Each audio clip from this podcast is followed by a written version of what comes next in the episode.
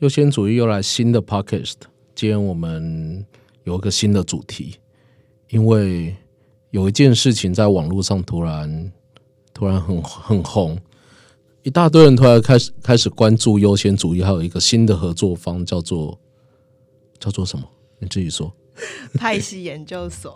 对，叫做派系研究所。所以我们今天呢，人在台中，因为派系研究所是一个在台中的烘焙坊，那特地为了肉桂卷，已经来台中两次、三次了。这件事情真的太火红、太热门了，所以呢，跟派系研究所的合作，就是让肉桂卷这件事情变得更加溯源，更加让大家知道我们是在做什么，好吧？所以今天我们来聊聊肉桂卷吧。好啊！我也谢谢优先主义的 Steven，因为为了我特地从台北下来台中， 因为我们派系研究所呢，我叫品成，然后我们的地点在台中的南区，那我们做的就是小型的面包工作室，那我们就是讲求一种无添加、无添加剂的面包为主。 OK，派系研究所呢，我们原本想做其他事情，对不对？对，没错。那想做其他事情，其实这个蛮突兀的，因为优先主义有个核心精神叫做无添加糖。没错，我们的两个核心精神，第一个叫做优先主义最溯源，我们要告诉你这些物料、这些食材到底从哪里来的。第二个精神就是无添加糖是首选。哎，但是平成，我们的肉桂卷应该有糖吧？非常多的糖，你完还有蛋了非常多的奶油。你完蛋了，你把我派优先主义的招牌要打坏了。真的，所以你来找我的时候，我蛮压抑，说，可是肉桂卷有很多糖哎、对啊，那那可是为什么做这件事情？其实应该回到说，我们曾经有个熟客，嗯这个熟客在店里面跟我聊，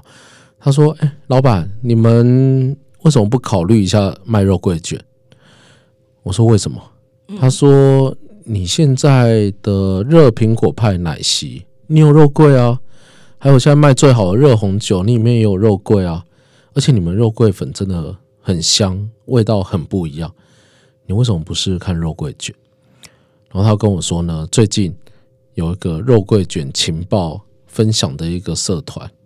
才短短的时间，从一两个月吧，好像嗯差不从多零到三万多人。嗯，所以我觉得这个这个真的是一个很惊人的商机，但不是说要去赚这一笔钱，但总觉得说，诶，我们有那么好的肉桂，应该要以不同的方式去分享。然后呢，在刚好前两个月吧，就先遇到了品城，遇到了派系研究所。那我发现说，我们都是在走溯源这一条路，所以呢，一旦想到要做肉桂卷这件事情，我第一个想法就说，哎，不然来跟派系研究所联络一下，看他能不能生出肉桂卷。真的。然后、我觉得这个肉桂卷让我有点 surprise，因为怎其么说？实我的工作室现在目前还在筹备中。然后、哎，我没有想到说，哎、想说，嗯，那试试看我们的肉肉桂卷在那个网络上怎么样，就没想到就这样子红了起来。你确定还在筹备中吗？最近很多网友说是鼎鼎大名的派系研究所。但是就是有点意外，所以很谢谢大家的支持。那我觉得肉桂卷这个东西，我们如果讲到溯源的话，我会觉得说，嗯，呃我应该先这样说，好，对于溯源这件事情，嗯，你有什么想法？溯源的事情，就是以我的认知，我会觉得说，要让消费者知道他自己吃了什么，那个东西到底从哪里来。那那个源头的人是如何去种植它，或者是说如何去产出这样的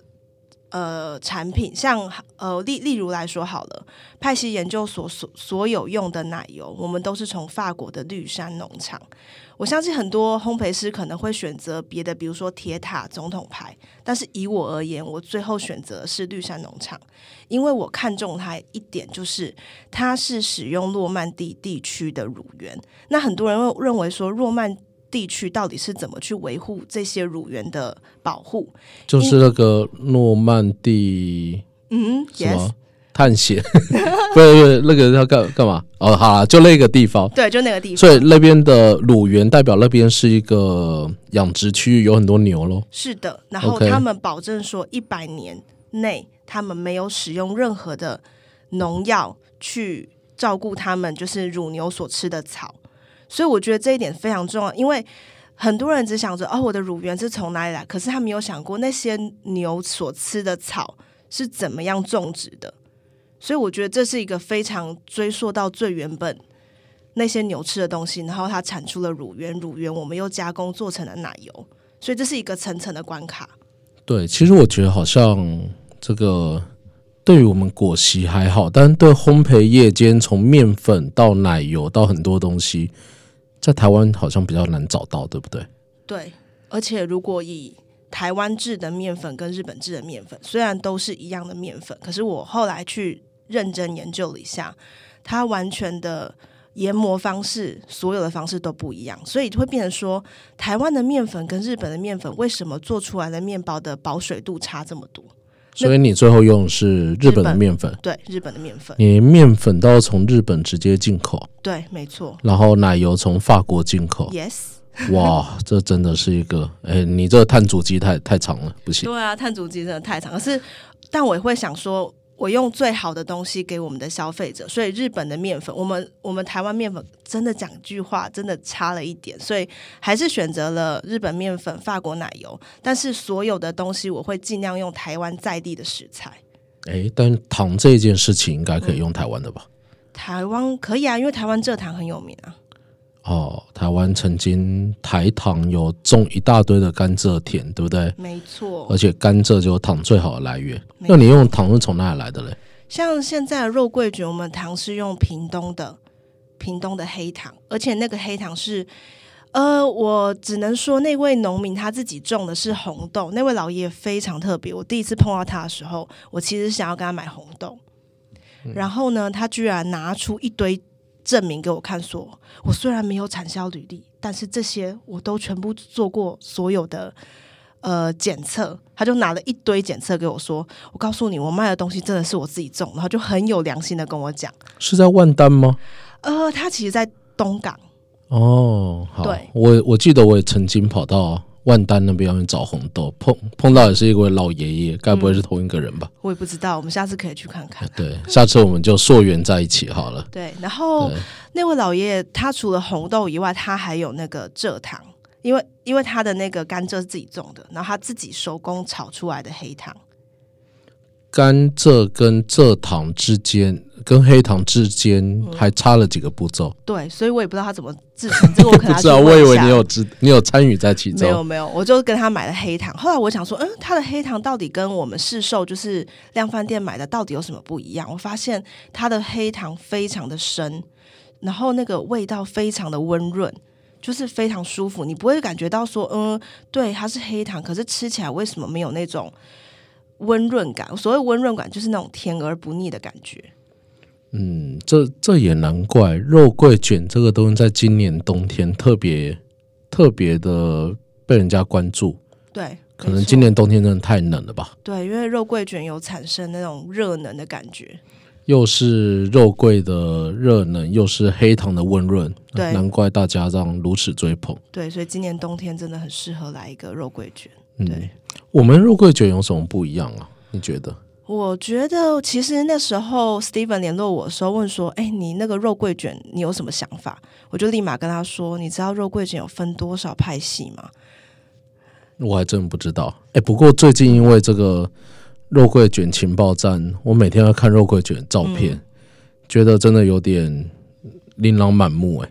好像有分干的，有分湿的，有分上面有糖霜的，有分有分什么的。？”嗯，你帮我们没错介。绍一下吧。其实呃，肉桂卷的起源是来自瑞典。那如果你有认真去看一些瑞典，像 IKEA 你也看得到，他们走的有点像干式，因为他们就是很简单把黑糖肉桂卷在里面，然后烤完后上面撒珍珠糖。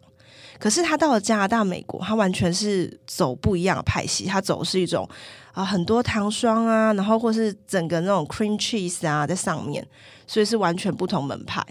所以像我们如果在优先主义贩卖的肉桂卷，我会把它介于在瑞典那方面的，因为我们比较走的比较干式的那种瑞典的做法。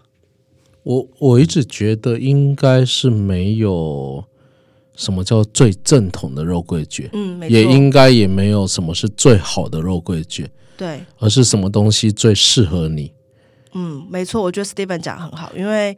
面包其实就是你知道口感是非常主观的，所以就变成说，有人喜欢吃怎么样的面包，有人喜欢吃那样的面包，你推出一样的产品，每个人的想法不一样，所以我觉得没有分最好或是最强，嗯，真的，对，我我也是做了这一行，就做了开了一家果昔店以后，才发现说，诶，真的味蕾这件事情，你不能去强迫人家。对，没错换，句话说，就是你觉得好吃，人家不见得觉得好吃；你觉得很难吃，人家搞不好把它视为珍宝。对啊对，所像以那个最明显那个香蕉巧克力，香蕉巧克力，我跟你为讲，什么？ 像我就特讨厌吃香蕉，我们好多香蕉，然 后就变对，那香蕉巧克力是你也不喜欢吃巧克力吗？巧克力就还好，但是就是嗯香蕉那个有一个那个味道，就有人很不爱。哦，所以你就不喜欢两个都能夹在一起的味对道，。然后我曾经卖面包，卖那个蔓越莓，嗯，然后玫瑰，然后那个就有人跟我说，我讨厌吃蔓越莓，然后我就嗯觉得哈、蔓越莓错了嘛，对啊，所以真的不能把自己的那个对于对于某一种味道观点加在别人身上，我觉得是非常自私的。对那随着我们真的是做了这一行，然后去把这些东西介绍给我们的顾客，才发现说尊重这一点是一个最大的要学习的学问。对，没错。对但我觉得每个店家你可以用你自己的，我我其实之前有个师傅跟我说，你不用太在意说客人给你的 feedback 是好的，或是不论是好是坏，你都可以接受。可是店家要做出你自己的特色，就是以老板或是你们整个店家提出来的价值为一个宗旨。嗯诶，这个我要我要溯源回品城本人来，嗯，好，就是大家应该知道，优先主义其实根本也不是餐饮出身的，我们是一个金融业背景，然后头壳坏掉，突然来开果昔店。那品成你呢？你应该也不是餐饮毕业的吧？我不是，我走呃，我跑了很多年的国外业务，然后我做了纺织跟五金，而且我做五金是大家会觉得说，那应该是女生这辈子不会用的东西。怎么会突然跑来做做烘焙？其实我以前的兴趣就是烘焙，我做了，我只要业余时间，我就会去做呃去学蛋糕、面包。既然是国外业务，应该是跑遍不少地方，嗯，吃遍不少东西吧？是啊，我去了很多趟欧洲、美国，我几乎每一个月我人都在国外，每个月哇，那对你的频率也太高了。真的啊。你会最喜欢那？如果就你喜欢面包烘焙这回事，嗯你、你在欧洲跟美国有吃到什么让你印象深刻的吗？其实美国我觉得还好哎，我觉得都超甜，对不 对？我真的不爱那么甜，而且所有都都是以酱料为主的一种一种配料。其实我觉得最单纯，如果面包来讲，我非常喜欢法国的面包，哦而且法法国面包我印象很干呢、对你觉得很干，对可我是觉得，我觉得法棍算是最经典的东西，而且是最单纯。嗯哼，比如说，因为我前阵子在学法国面包，我才知道说，哦，原来法国面包没有含油，哎，它是没有油的这件事情。所以也造就它那么的干，是吗？对，没错。但是你可以在它的呃面体中，你可以咬得出那种面香，哎，而且我真们正刚刚有说奶油，所以法国面包是不含奶油。完全不含奶油，而而且最重嗯点是、它不含奶油，可是你吃得出面香。然后诶，它的最大的精髓是真正的好吃的法国面包是外面酥，里面软。外面酥，里面软。对，可是我感觉法国面包可以放很久。非常久啊，对啊，没错，对，所以一个好的法国面包，就你喜欢，呃我我们不要说好，就你喜欢的法国面包，嗯，它就能够吃得到面粉的香味，对，然后吃得到，它它到底怎么做的？就是面粉跟水，就这样而已。它面粉跟水，然后跟一嗯点麦芽精，它就可以做得出来，是最单纯的味道。 OK，所以以我而言，我最喜欢就是法棍。所以你这样子，你应该就很不喜欢一些花里胡俏的东西吧？对，其实我觉得国外吃面包跟台湾人吃面包是两种不同的模式。台湾人有点喜欢把所有东西放到面包里面，像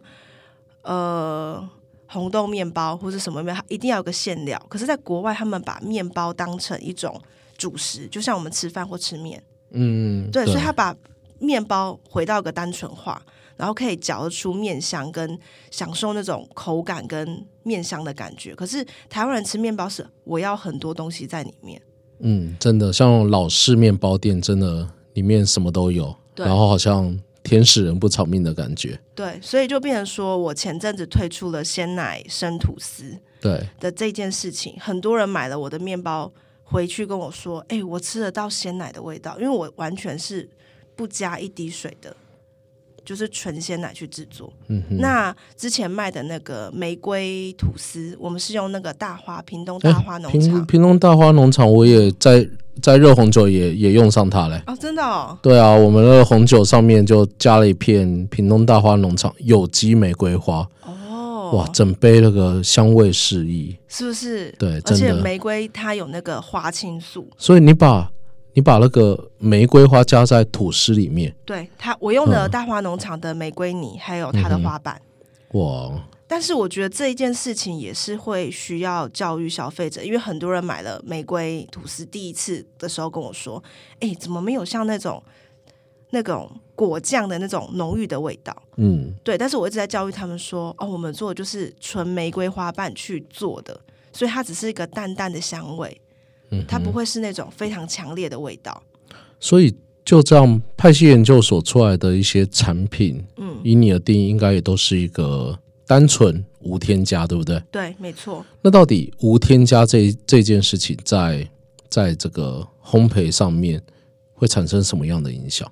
其实我们所谓无添加，就是我们第一点，我们没有加防腐剂；第二个没有蓬松剂；第三个没有乳化剂；第四个是改良剂。其实我呢太多了，这这四个这四个到底这四个东西加在一个面包里面会产生什么效果？呃，如果我们来说乳化剂或改良剂的话，它可以促成你的面包的保水度。所谓的保水度，就是我放在常温四天内，你都不觉得面包干干的，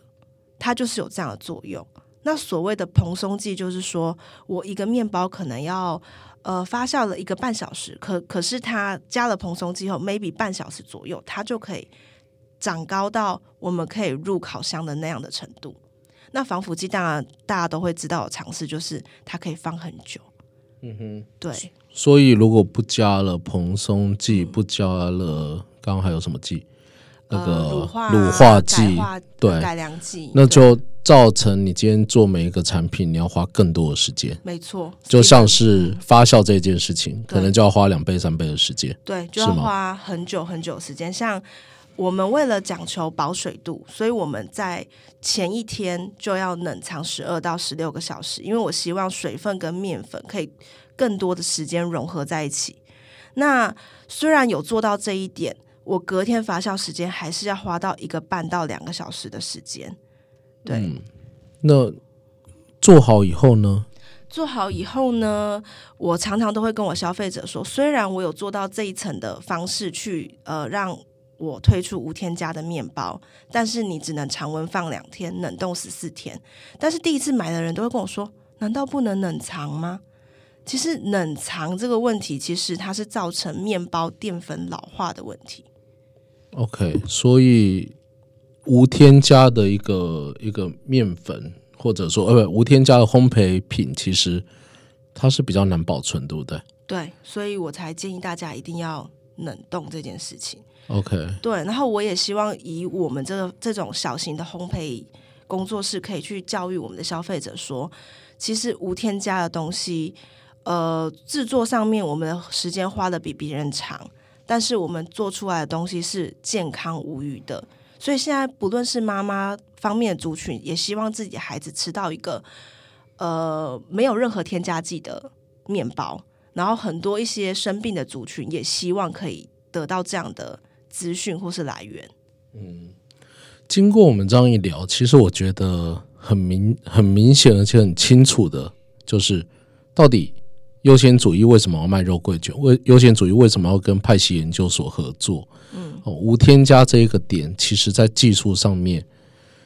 嗯，某种程度它是用没有这些化学的东西让让让这些东西更加纯粹，但是在另外一个程度，它其实是更大的考验，嗯对不对？没你在错制作过程、在成品的保存上面，对，所以为什么优先主义我也不太喜欢做外卖外送这一回事情，因为你就是会影响它的一个保鲜度。然后刚才刚才品成勇提到一个点是，今天成品它希望用冷冻起来，对，对，冷冻起来的目的是我希望它的保水度可以隐藏在就是在冷冻的时候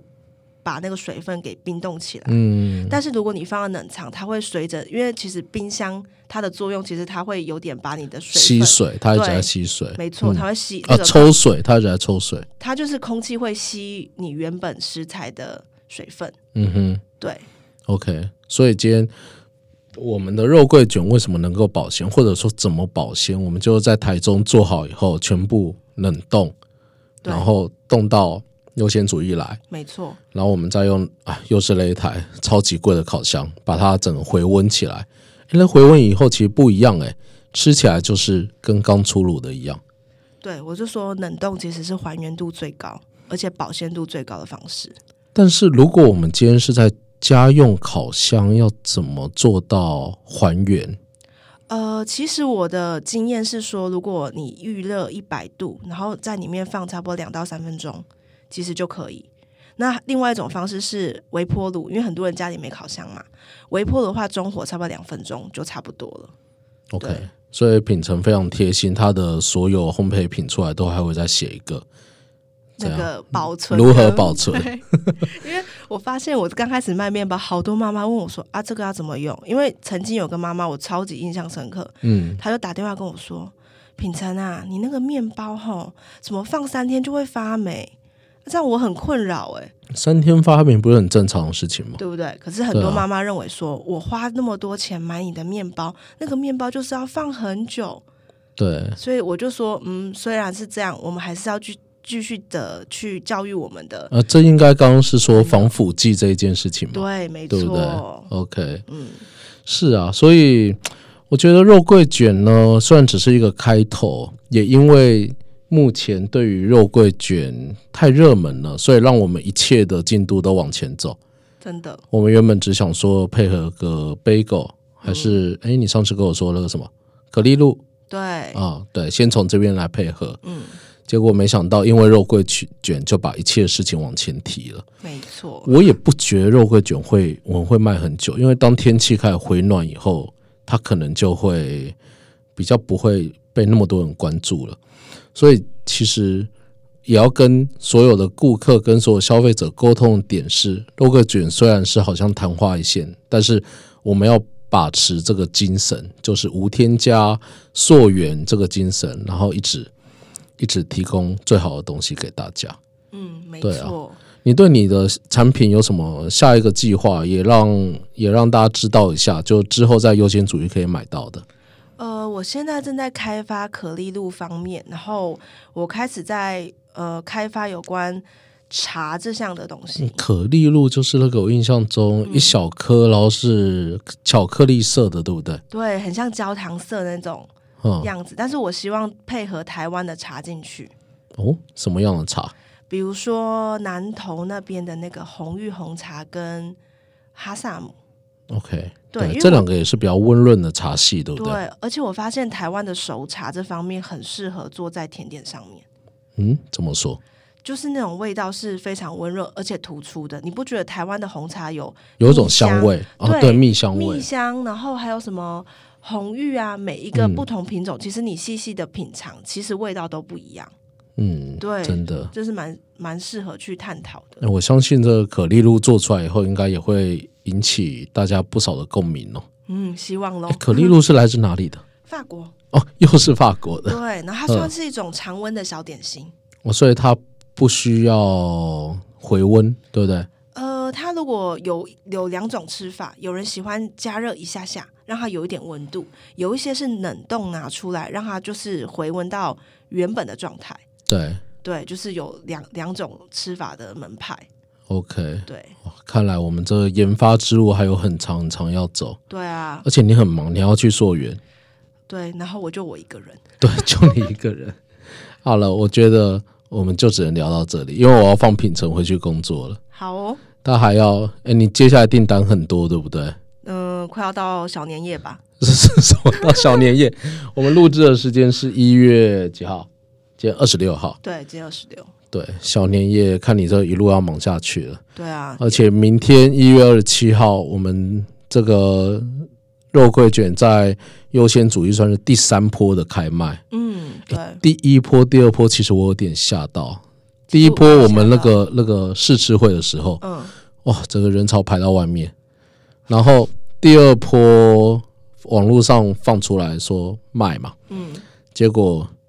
才一卖完，就就一大堆人来问说还有没有肉桂卷。其实我也被你简讯吓到，你说，哎、我我我我本来跟 Steven 说，哎、你如果剩那个三组四组，记得跟我讲，结果他下一次根本来不及简讯说，哎、卖 完了哦，然后我就说，哈，卖完了，对，我们现在是负三十组吧， 有一大堆人在真，假？对啊，一大堆人就就要订，但是我们尽量满足大家啦。 好哦，对，这个派系研究所刚开始，大家也不要把它超时，对不对？对我就一个人，你知道，对，对，但是我相信我们用这样的用心，然后又这样全神贯注在这些产品上面。虽然我们不是很大的烘焙厂，嗯虽然我们不是很有品牌的，但是其实我觉得我们的精神是相同的。对，这样提供出来的东西不会差到哪里去。对，我觉得就是要照着原本你的信念继续做下去，嗯，不忘初心，对不对？嗯没错，这样子才是品牌的价值啊，对啦，对于我们其实这些都是创业，但创业之初，嗯，顺从着这品牌的精神走，我相信大家手上拿到应该也是会有感动的。嗯，真的，好啊，感谢派系研究所，然后优先主义间跑来台中，我们在正声广播电台台中台，对，第一次用那么那么高级的录音设备。真的，也谢谢 Steven 下来， 对啊，以后如果派系研究所有新的 p o c k e t 这也是个好地方。真的，对，这我们有太多故事可以跟大家分享了。没错， OK，那就谢谢喽，那就这样。OK，拜拜。拜拜。